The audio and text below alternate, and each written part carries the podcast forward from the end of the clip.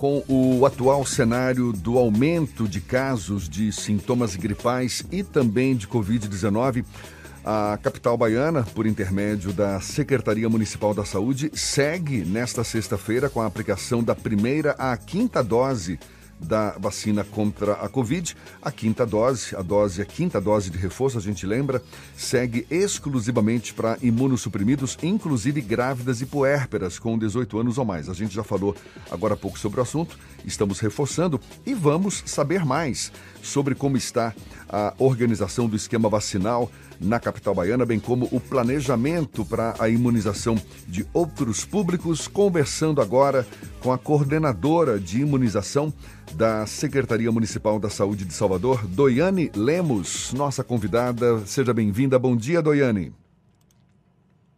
Bom dia a todos nessa manhã de sexta-feira para iniciar o dia já com boas notícias. É, a gente está nessa expectativa e eu quero logo já perguntar para você sobre a aplicação da quinta dose, no momento apenas para imunossuprimidos, grávidas e puérperas também, mas qual a previsão para liberar essa quinta dose para o público em geral, Doiane? Bom, inicialmente a Organização Mundial de Saúde ela não recomendou né, doses subsequentes de reforços para a população rígida.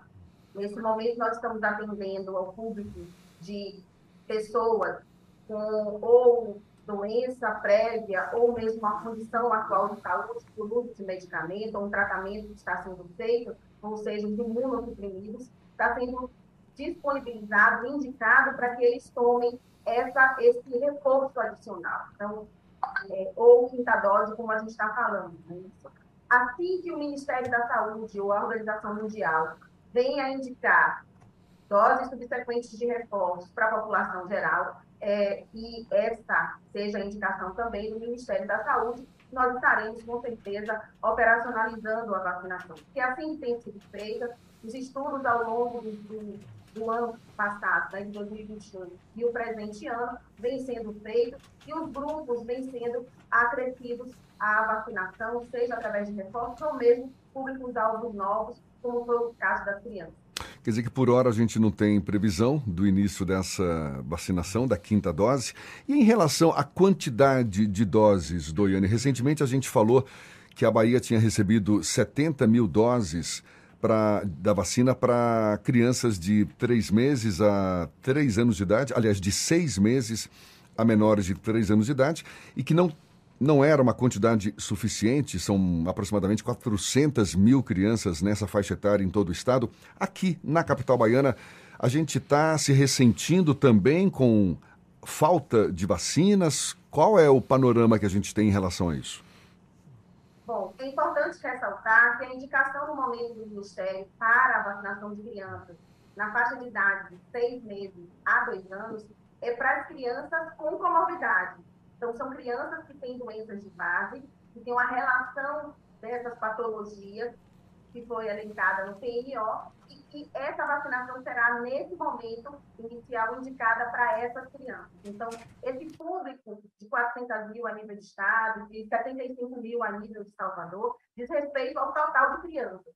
Dessas crianças, apenas aquelas que estão portadoras de comorbidade, é, nesse elenco é, de doenças que foi indicado pelo PNO é que serão vacinados. Então, nós recebemos o equivalente de doses, a estimativa populacional feita pelo Estado, e estamos é, nos organizando internamente para operacionalizar essa vacinação.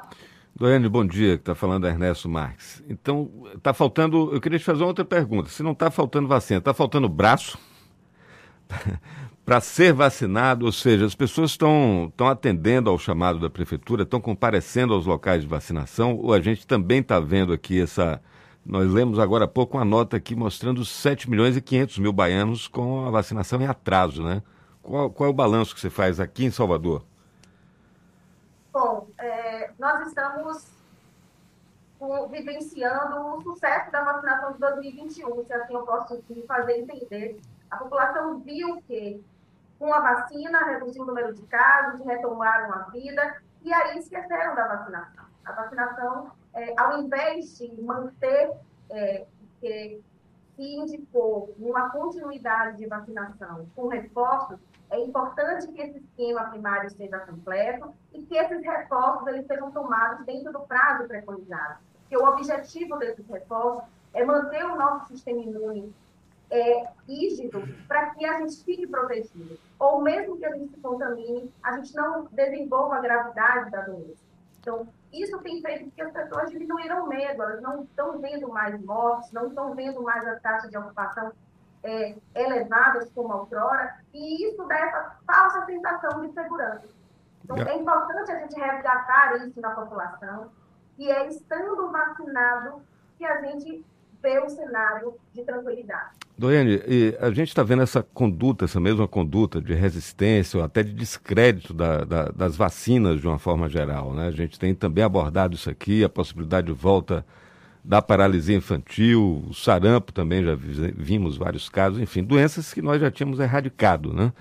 Em relação a, a essas outras doenças contagiosas, meningite, que a gente está vendo também aqui ali, notícias de casos de, de meningite. Né? No geral, a nossa cobertura vacinal, todas as vacinas e faixas etárias, ela também está acompanhando essa tendência de, de relaxamento que você notou aqui depois da melhora da, da pandemia?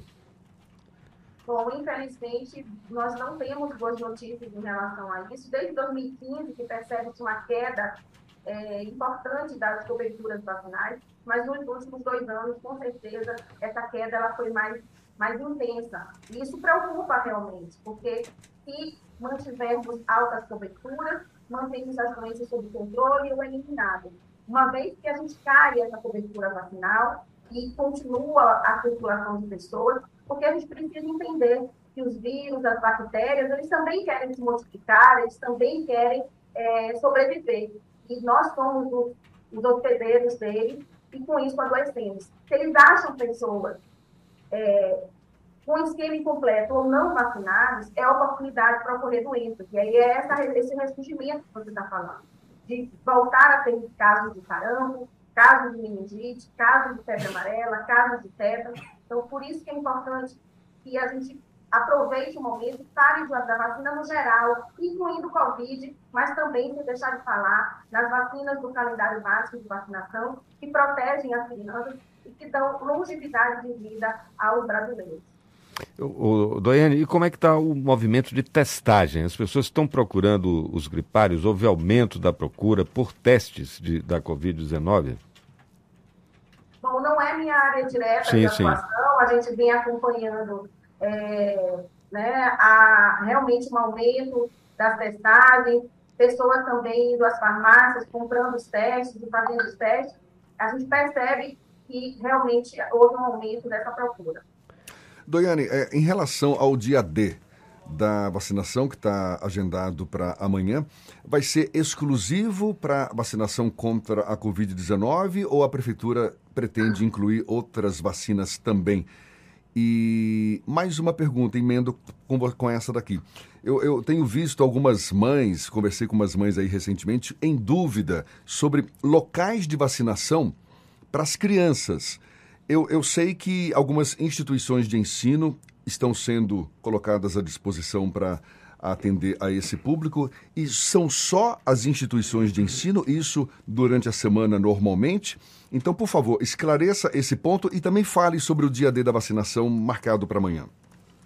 A vacinação de rotina, ou seja, o elenco todo de vacinas do calendário básico de vacinação está sendo disponibilizado em 100% das nossas salas.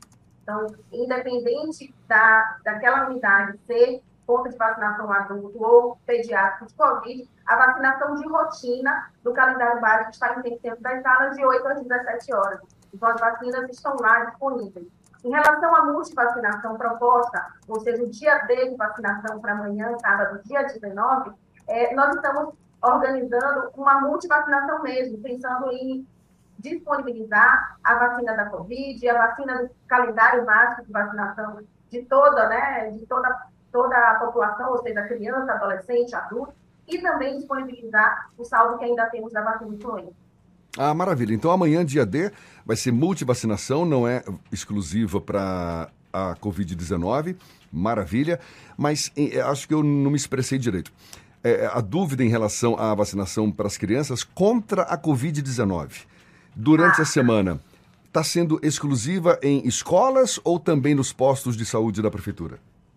Bom, nós temos pontos de vacinação contra, é, de vacinação pediátrica para a Covid, seja para é, 3 e 4 anos com a Coronavac, primeira e segunda dose, e os pontos de vacinação de primeira e segunda dose da Pfizer pediátrica, que nós estamos fazendo para a população de 5 a 11 anos. Além disso, também os pontos de vacinação de adolescente e de adulto.